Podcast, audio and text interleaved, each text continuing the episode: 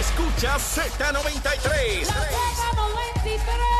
Z93. Z93, señor. La más, emisora más importante de la salsa en Puerto Rico.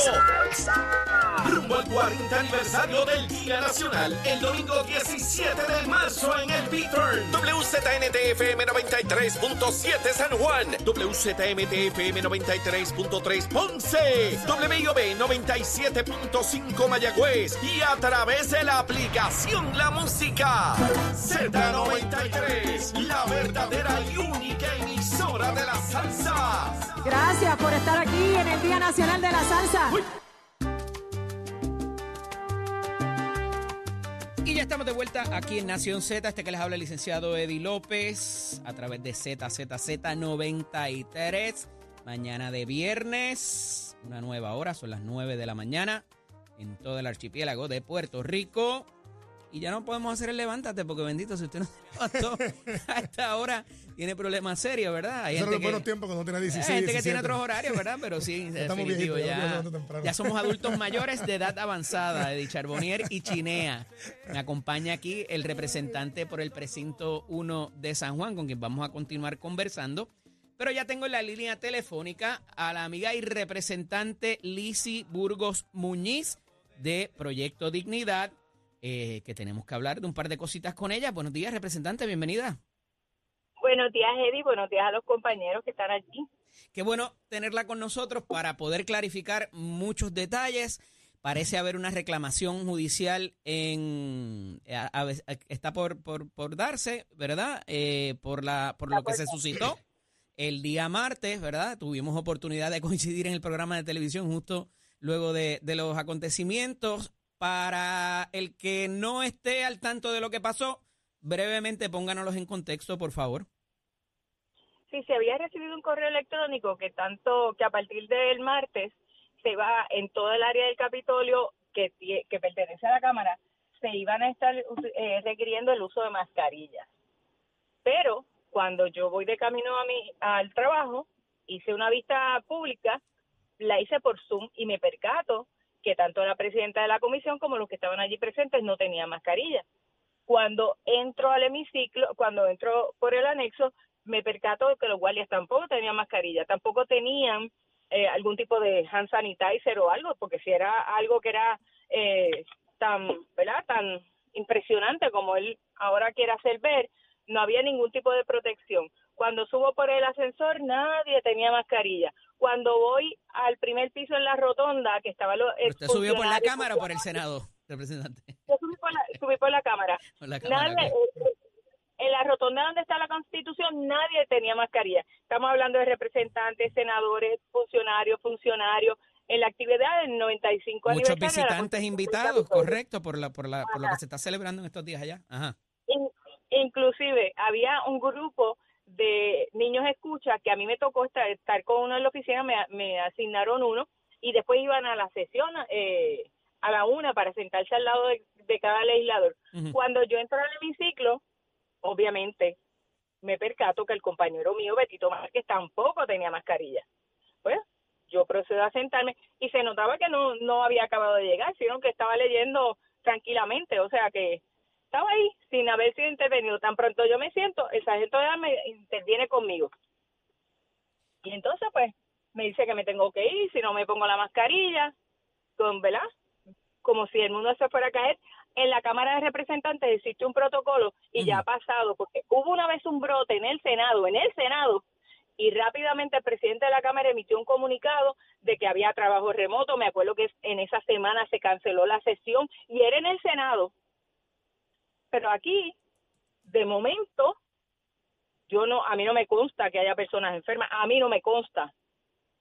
Eh, no he visto a nadie enfermo allí. Y el que esté enfermo, dice el protocolo, la misma Ajá. orden administrativa, tiene que hacer cuarentena. Porque yo no quiero pensar que Tatito Hernández esté dejando a los enfermos a- adentro y me quiera sacar a mí que estoy sana. Usted habla de órdenes administrativas y habla de un correo electrónico con una notificación. Ese, esa notificación, ayer, el día de ayer, se eleva a orden administrativa. ¿Usted entiende que eso es lo que debió haber pasado si eso era lo que se quería hacer desde un principio? Digo, si en efecto tiene la, la base de que hay un brote y lo puede justificar. Carlos Mellado dijo ayer en conferencia de prensa que no, que no se justificaba eh, el- la imposición compulsoria de las máscaras. Bueno, definitivamente sí, el mismo. De, yo recuerdo cuando el 2020 que empezó lo del COVID, él hizo un, un video que eso ha corrido por todos sitios diciendo la inefectividad de la mascarilla. ¿Quién fue él ese? mismo lo dijo. ¿Quién fue ese? Carlos Mellado, eso es Ok. un video que está viral. Lo voy a conseguir para enviártelo para que lo tengas de referencia. ¿Esto tiene algo él que ver lo- con el asunto de las vacunas y de que alguna, en alguna manera Proyecto Dignidad ha estado renuente a las medidas impositivas del gobierno? Eh, ¿Hay alguna justificación para esto o, o que, o que sea el propósito de radicalizar eh, eh, la, la- la campaña que llevó en algún momento Proyecto Dignidad?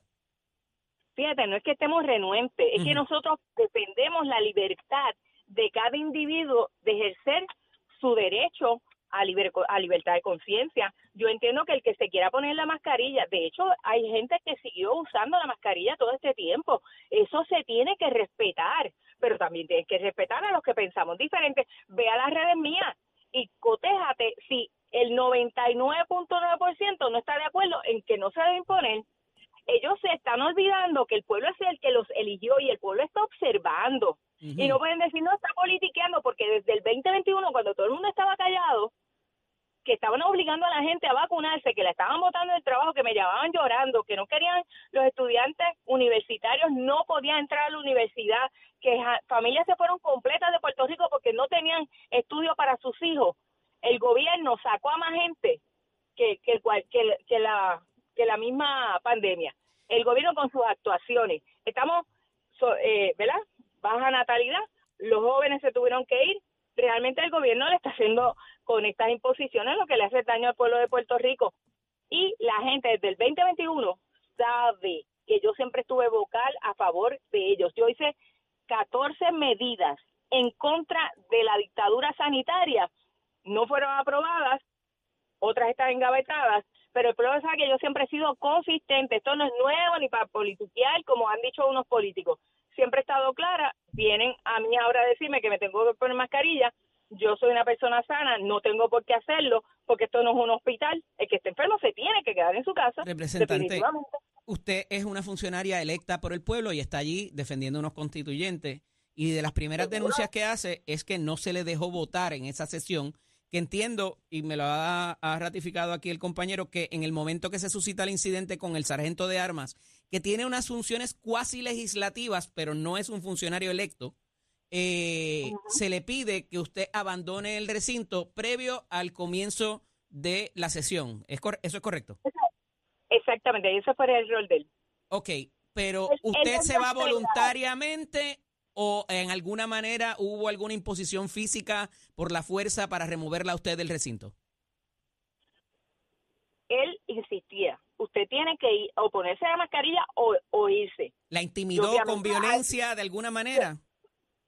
Mire, me intimidó de forma verbal. Verbal. Él ok. sabía que no me podía tocar. Me dijo, yo soy el sargento de armas.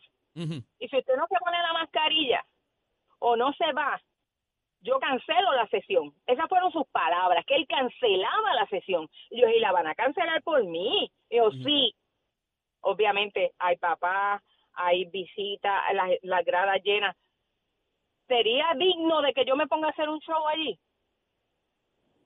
Pero él sabe que actuó mal porque esa no es la forma correcta. Está bien, pero vamos pa- Porque va- ustedes van a presentar una reclamación judicial. Usted es abogada. Allí hay que tener un récord claro de lo que pasó, más allá de él dijo, ella dijo, eh, no había comenzado la sesión, que eso es importante porque de acuerdo a los reglamentos de la Cámara y yo creo que del Senado también, quien único puede mandar a remover a un legislador y tiene que ser por una violación al reglamento es el presidente o la figura quien esté presidiendo los trabajos. Entonces, por, por eso hago la pregunta si se puede hacer el argumento, entiende usted, de que usted abandonó el recinto voluntariamente o si hubo esa imposición eh, violenta o de manera verbal, como usted dice, eh, para propósitos de que usted se fuera de allí. Bueno, él me amenazó de hasta cancelar la sesión. Obviamente ¿Eso ¿Qué- procede de voy a acuerdo a los reglamentos? no procede, nada, eso es improcedente. Eso es improcedente. Él, cualquier acción, como bien tú dijiste, tenía que haber iniciado la sesión para que se diera el proceso parlamentario que corresponde en estas situaciones. No se dio. Eh, eh, está, está en sintonía nuestro buen hermano Jorge Suárez y me aclara que ciertamente el, el sargento de armas no es un funcionario electo, eh, pero eh, los legisladores votan por él. Por eso hablé, por eso, exacto, los legisladores votan por él. Eh, por eso hablé de, de, de, de funciones cuasi legislativas, ¿verdad? Eh, para no explicar todo, todo el proceso. Pero, eh, representante, ahora ustedes acuden al tribunal. ¿Cuál va a ser el argumento directo y cuál va a ser la súplica? ¿Cuál va a ser el remedio que ustedes pedirían en contra del presidente de la Cámara o de los funcionarios eh, que les representan a esos efectos en, en la Casa de las Leyes?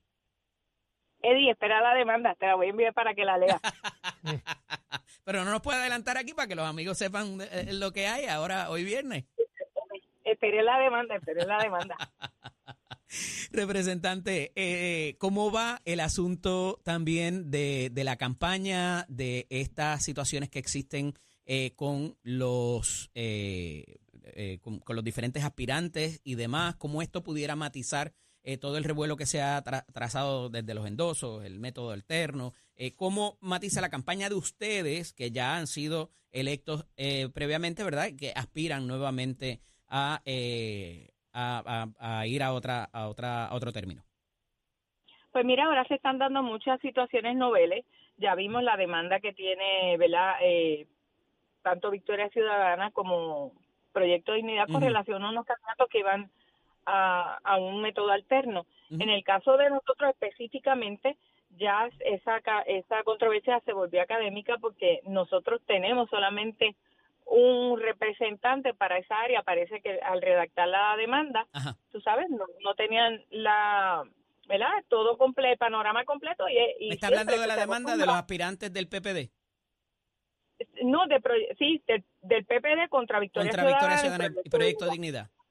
Obviamente, yo entiendo como abogada que ellos los tienen que incluir porque es mejor que los incluyan y que después se enteren que ya no están Ajá. a que se les vuelva, ¿verdad? Porque no hay falta parte Sí, yo, inclu- indispensable. yo incluyo a todo el mundo y después lo voy sacando conforme, ¿verdad? Es- Eso es lo que dice la, la, la, la regla, conforme eh, entienda que no amerita, pero es, es peor que te lo desestimen por falta de, de, la, de la parte indispensable de la demanda, ¿verdad? Con, a quien le pudiera eh, en alguna manera beneficiar o, o- o dañar sus aspiraciones, y más hablando de, de asuntos que tienen que ver eh, con el voto, ¿verdad? De la persona. Eh, ¿Se están escondiendo en Proyecto de Dignidad los representantes para que no los emplacen? Que ese es el titular del día de hoy, representante. No, no, este, la única persona que está pendiente, que está, ¿verdad? Que es la, la actual, el actual candidato certificado, eh, si ya recibió, hace tiempo recibió, no sé si los otros, pero por lo menos me consta que el candidato que está certificado, sí, seguro que sí, él recibió eso, es parte de las responsabilidades y ser una persona digna, ir de frente y, y aceptar todas las responsabilidades y uno defenderse. Así que cualquiera te puede llevar al tribunal en cualquier momento. Licenciada, sería tan sencillo como, como emplazar a uno de los comisionados, ¿correcto? Porque es el representante del, del partido, me equivoco. Bueno, conforme, ¿verdad? A la regla de procedimientos, eh, Ajá, civil que cambió. Sí, lo puedes poner en la oficina que conste que la persona está autorizada a recibir. O sea, que hay unos parámetros que ya están es el caso aquel del ya, supermercado que se lee en la escuela de Derecho, ¿se acuerda? Se lo dejaron al gerente del supermercado la demanda. Sí, sí. Eh, y la gente que, que sale en periódico que lo dejan caer el papel, mira, ya estás emplazado, pues te lo dieron en la presencia. Si tú no lo cogiste, ya eres un irresponsable. Correcto. ¿no? Y que también lo que decía ahorita, que el, el- la persona que se niegue o, se, o, o haga difícil el proceso de emplazamiento, el juez en su día le pudiera imputar los cargos eh, de los métodos alternos que haya que, que utilizar para, para poder tener esa notificación directa de la persona de que sepa que hay una reclamación en su contra. Eh, pero, representante, el, su campaña particular, ¿qué, qué estamos haciendo? ¿Estamos visitando gente? ¿Estamos eh, eh, llevando el mensaje a través de redes sociales? que en esta etapa, en esta época? Yo estoy visitando gente. No hay nada más efectivo que visitar a Ese la gente. contacto y que la personal. gente- Ujú. ese contacto personal. Que te contagies de la gente, de la alegría de la gente, de los problemas de la gente. Que la gente te vea como la persona que tú eres, una persona accesible, no una persona lejana, no. Yo siempre, ¿verdad? No sé si, ¿verdad? Mi formación, que vengo de, de un pueblo, yo vengo de Yauco, donde los vecinos todos éramos eh, familia, que compartir con la gente se nos hace fácil. Este, a mí se me hace fácil estar con gente. me gusta estar con gente y la gente también le gusta estar conmigo. Y sí, he tenido mucho apoyo y tengo para decirte que precisamente esta situación que se suscitó en la Cámara, eh, tengo mucho respaldo. ¿Ha más podido, del que hablar yo con. ¿Ha podido hablar con el presidente? Eh, así ya un poco más calmada después de, calmados todos después del, del asunto, o con el propio, eh, quizás el, el, el sargento de armas. ¿Han podido dialogar con ellos? ¿O no se ha dado Sí, ese espacio? No, hemos conversado, pero ayer cordialmente cuando estaba tantos ca- eh, representantes como senadores en el hemiciclo del Senado, na- nadie tenía mascarilla excepción del presidente. Fui y lo saludé y cordialmente porque una cosa no tiene nada que ver con la otra. Y también saludé al sargento de armas. El aprecio que uno le puede tener a una persona no, no se va Pero a el saludo no es lo mismo que dialogar para que no vuelva a repetirse quizás eso, qué sé yo, de alguna manera, pues mira, todo sigue chévere. Pues mira, no hemos tenido la oportunidad. No ha habido ese espacio. No ha habido, pero estoy abierta si me quiere llamar. Eh, él sabe mi número, él me ha llamado para otras cosas y seguro pu- pudiéramos dialogar. Yo no tengo problema con eso. Representante, proyectos pendientes de su autoría que estén por ahí o en la comisión que tengamos eh, en esta última sesión ordinaria. Pues mira, le estaba diciendo a Jesús Santa que me que me trabajara un proyectito que está desde el 2021. Es Ujú. un proyectito sencillo con esto de la baja natalidad. Nosotros tenemos jóvenes que ya tienen niños pequeños y sabemos que tenemos un niño una responsabilidad grande. Pues mira, bien sencillo, en los 15 y los 30, quítamele todo lo que tiene que ver con IBU a los productos de bebé. Oye, para ayudar a esta gente que está poblando a Puerto Rico, ¿Y dónde está ese proyecto? Y- ¿En la Comisión de Hacienda? está en la Comisión de Hacienda y le dije, Santa, por favor. De hecho, se aprobó uno hace poco para quitar el IBU, las ventanas y las puertas por estado de la reconstrucción. Y se aprobó sin problema. Yo le dije, Santa, me tienes el mío aguantado que tiene que ver, ¿verdad? Para ayudar a ¿No será que le habrán Rico. pedido el informe allá a la oficina de presupuesto, eh, allá a don Luis Cruz, que quizás a ver cuál es el impacto de eso, que, que eso tendría? Para propósito de la Junta, porque después eh, eh, na- de nada vale que la Junta lo invalide si, si hay un impacto fiscal. Estoy, estoy segura que las puertas y ventanas tienen más impacto al fisco. Pero fíjate, ¿para qué tú quieres puertas y ventanas si no tienes bebés que vayan? sonamos como un anuncio de una ferretería, representante. Por eso, pero ¿para qué tú quieres puertas y ventanas si no tienes ciudadanos que abran y cierren esas puertas y ventanas? Así es. O sea, por favor, tenemos que ser consistentes. Yo a veces no veo, veo como una inconsistencia. También tengo uno que, es que tengo, yo tengo un montón de proyectos. Uno así que recuerdo rápido, era una investigación para que el CRIM emitiera las listas de las propiedades que ya deben más de lo que, ¿verdad? De lo que valen. Pero habla- para ver no de diga qué eso muy alto, no diga eso muy alto, porque recuerde que eso es una hipoteca y te la pueden ejecutar la propiedad si no pagas el crimen. Mucha gente no lo sabe. Por eso, Ajá, por eso. Si tú tienes una propiedad abandonada, como hay muchas, ajá, que son personas que están vivas, no son personas que están muertas, Claro. que están vivas. claro. y no han pagado o se mudaron o lo que sea, vamos a ver de qué forma y manera el gobierno ha- hace accesible esas viviendas a estas personas que lo están sacando porque la proliferación de Airbnb es terrible. Tenemos un problema de vivienda y tenemos vi- viviendas vacías. El CRI las puede ejecutar. Vamos a ver de qué forma y manera vamos a, a hacer proyectos de interés social para que estos jóvenes que se graduaron y no tienen casa también tengan su vivienda. Las mujeres ¿Sabes? Obreras, representantes, las mujeres obreras, madres, jefas de familia, que hay que, ese, Por eso, o sea, eh, eh, eh, leía en estos días eh, que las casas entre 200 y 600 mil dólares, eh, no existe ya ese mercado, están por encima de eso o por debajo de eso, y entonces pues sabemos lo que hay eh, en menos de esa cantidad, así que ese mercado está muy complicado y es, es necesario para nuestras poblaciones más jóvenes y para algunos que, ¿verdad? También vamos todavía en formación y que a veces ocurren cosas, ¿verdad? Separaciones de la familia, todo ese tipo de cosas que, que requieren de que uno tenga esas alternativas dignas y viables para poder eh, enfrentar la realidad y producir para el país al final del día, que es lo que queremos. Y es importante, esto que tú me estás diciendo para mí es sumamente importante porque me das el espacio de hablar de proyectos que no son radioactivos y que no son controversiales. Porque hay proyectos que hemos radicado buenos, pero lamentablemente están engavetados y la gente nunca se entera. Por eso que la gente, ah, ¿qué han hecho ellos? Porque realmente no se le ha dado el espacio a discusión. Pero usted tiene de esos hay radiactivos también. ¿Ha presentado esos radiactivos? bueno, la gente le llama radioactivo, Ajá. que no se hormonicen los menores, que no se mutilen, que se protejan las mujeres en los espacios de los deportes, que se protejan las mujeres en los baños. Oye, protegemos, queremos proteger a la mujer y queremos meter al agresor al baño, porque tiene derecho a sentirse mujer.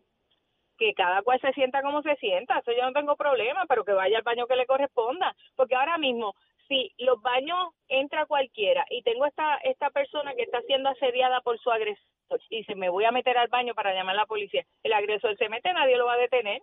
O sea, que no, como que no pensaba. Representante, espérate, vamos- vamos por parte porque hasta ahí, hasta ahí. Porque estaría equiparando a que todo transexual o que toda persona que se siente de género distinto es un agresor y eso no yo creo que no podemos hacer esa generalidad. No, no, recuerda, mira cómo son los baños, los baños son inclusivos, no te está diciendo que es de Pero no mujeres todo el que entra que se siente mujer es un agresor.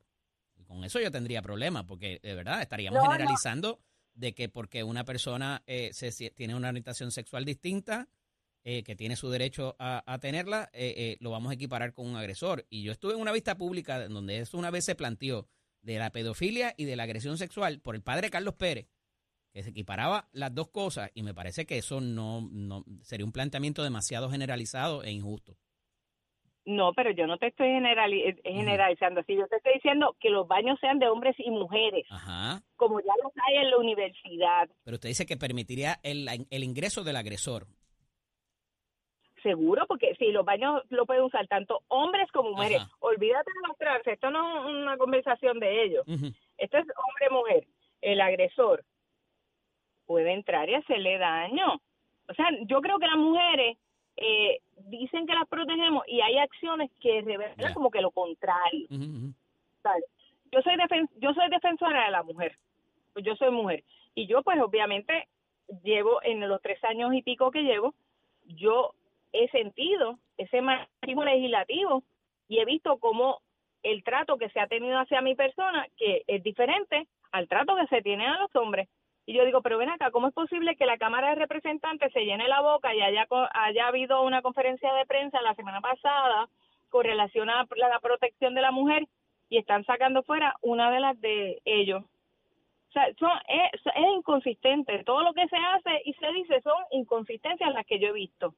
Esa es la realidad. Representante, ¿no pudiéramos decir eso mismo de lo que Proyecto Dignidad le hizo a Danora Enrique? Mujer, negra y desplazada por hombres blancos del partido del cual fundó. ¿No pudiéramos Pues decir mira, lo mismo? déjame, déjame decirte que ella tuvo la oportunidad de estar en la papeleta en todo momento. Ella decide irse. Ella tenía un grupo dentro del Proyecto de Dignidad que le respaldaba y tenía otro que estaba con Javier. Y eso va a pasar en todas las colectividades. ¿Ella tenía razón en su pensaba- planteamiento en cuanto a los reglamentos de Proyecto Dignidad? ¿De quién podía ser Pues mira- candidato a gobernador y quién no? ahí hubo una interpretación errónea de parte de ella, pero.